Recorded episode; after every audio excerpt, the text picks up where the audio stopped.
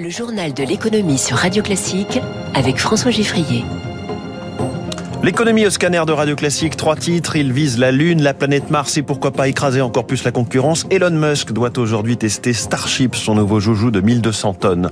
La réforme des retraites validée, mais les mesures sociales censurées. De quoi gonfler et adoucir la future loi sur le plein emploi. Et puis changement de couronne au sommet de la démographie mondiale. L'Inde devant la Chine, mais avec encore une grosse marge de progression sur le plan de l'économie. Radio classique. Peut-on révolutionner deux fois le même secteur économique et donc ubériser un marché qu'on avait soi-même dynamité quelques années plus tôt? C'est le défi que se lance Elon Musk avec le tout premier vol d'essai prévu aujourd'hui de la méga fusée Starship, la plus grosse jamais construite, 120 mètres de haut, 33 moteurs Raptor surpuissants, une capacité future à être réutilisée. Bonjour Eric Mauban. Bonjour François, bonjour à tous. Au-delà des futures missions habitées vers la Lune, le potentiel de ce nouvel engin spatial est incroyable, euh, sur le papier en tout cas. Absolument. À 14h, euh, heure de Paris, devrait décoller aujourd'hui du sud du Texas le nouveau lanceur de SpaceX, propriété d'Elon Musk. Starship pourrait rapidement distancer ses concurrents. La gigantesque fusée est capable d'envoyer dans l'espace 100 tonnes de matériel, soit quatre fois plus qu'Ariane 6, dont le vol inaugural ne cesse d'être reporté. Elon Musk voudrait faire de Starship un lanceur incontournable, capable de réaliser trois vols par jour. Il va servir à mettre sur orbite les 400 satellites de la constellation Starlink, qui permettra d'accéder à Internet sur toute la planète. Starship pourrait ouvrir une nouvelle ère de la conquête spatiale.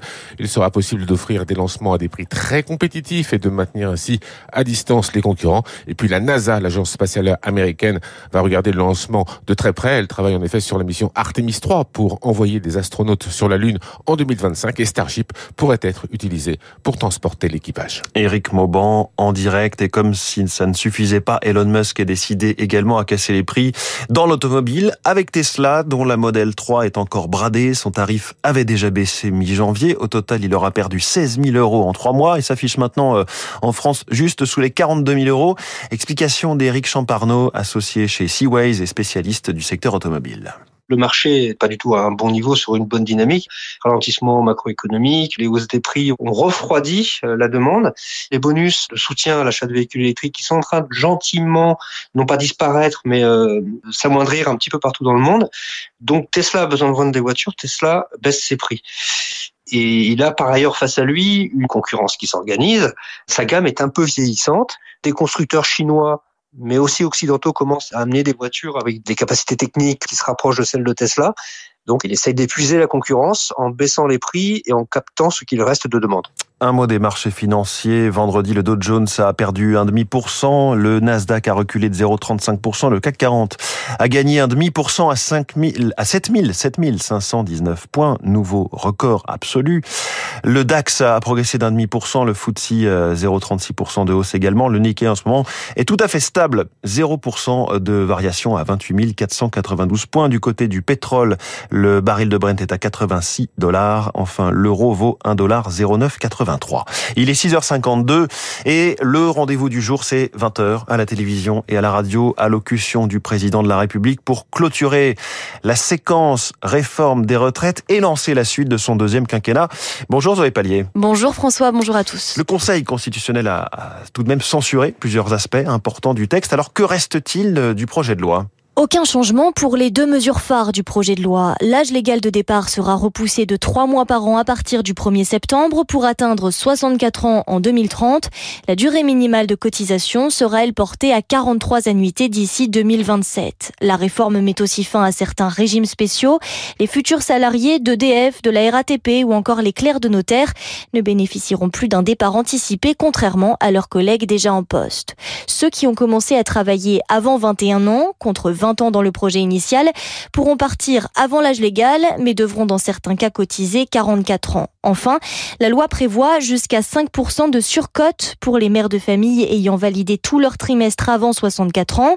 Les petites retraites seront aussi revalorisées de 56 euros en moyenne pour les pensions actuelles et de 33 euros pour les futurs retraités. Alors en revanche, ce qui est assez frappant, c'est que les mesures censurées par le Conseil constitutionnel, ce sont euh, finalement les mesures les plus sociales de la réforme. Oui, à commencer par l'index senior qui obligeait les grandes entreprises à publier leurs chiffres sur l'emploi de salariés en fin de carrière.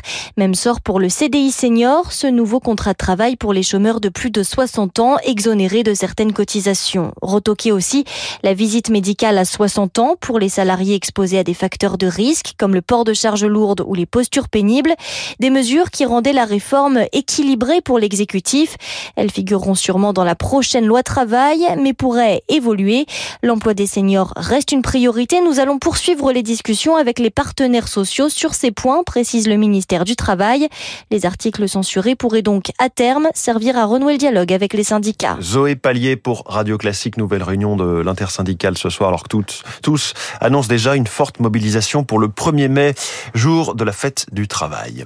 L'Inde est donc le pays le plus peuplé au monde, c'est officiel, selon les, les, statistiques mondiales depuis vendredi. Pays d'un milliard 430 millions d'habitants, une puissance démographique et une montée en puissance économique aussi, avec une croissance en ce moment de 7%, deux fois plus rapide que la croissance de l'économie mondiale.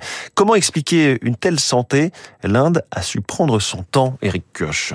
Si la Chine a explosé ces 20 dernières années, l'Inde y est allée étape par étape. Une stratégie qui lui permet de rivaliser avec son grand voisin, mais aussi de se tailler une place au niveau mondial, explique l'économiste Jean-Joseph Boileau. C'est une puissance depuis longtemps. Elle fait pas des taux de croissance à 10-15% comme la Chine. Elle a des taux de croissance de 5-6% par an. Avec un milliard et demi d'habitants, ben, ça commence à compter. L'économie indienne, c'est le troisième produit intérieur brut du monde. Avec 3530 milliards de dollars de PIB. L'Inde a même dépassé le Royaume-Uni, son ancienne puissance coloniale. Ses locomotives économiques sont connues. L'informatique, les biotechnologies, elle possède la deuxième agriculture mondiale.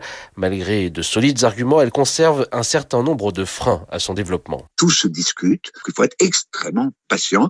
Puis le deuxième point négatif, c'est effectivement cette société de caste qui euh, rend extrêmement difficile le phénomène de travail en équipe. Le manque d'infrastructures routières et ferroviaires peut aussi décourager les investisseurs étrangers. L'Inde reste un pays peu urbanisé. Son économie demeure peu ouverte à l'international. À titre de comparaison, en 2022, New Delhi a exporté dix fois moins que Pékin et elle exporte même moins que la France. Eric Cuoche pour Radio Classique. La Pologne et la Hongrie ont décidé samedi d'interdire toute importation de céréales ukrainiennes sur leur territoire et ce pour protéger leurs propres agriculteurs. En effet, depuis le début de la guerre en Ukraine, les exportations de grains ukrainiens avaient d'abord ralenti, mais les Européens, en offrant la possibilité à ces grains de transiter par leur territoire, font désormais face à un problème de surabondance sur leur propre marché. Effet pervers de la solidarité avec Kiev, explique l'économiste de la Chambre d'agriculture de Paris, Thierry Pouche exporter les céréales ukrainiennes par la voie ferroviaire et la voie terrestre aboutit, pour des raisons logistiques, à des phénomènes de stockage de ces céréales sur les territoires concernés. Et donc, ça fait pression sur les prix dans un contexte où le prix du blé était déjà orienté à la baisse depuis plusieurs mois. Donc, ça fait un préjudice pour les agriculteurs polonais et hongrois. À force de vouloir aider l'Ukraine, on mesure aujourd'hui qu'il y a des effets qui sont contre-productifs. La Commission est un peu au pied du mur pour essayer de faire des choix un peu plus en phase avec les préoccupations des agriculteurs de l'UE. Il est 6h50.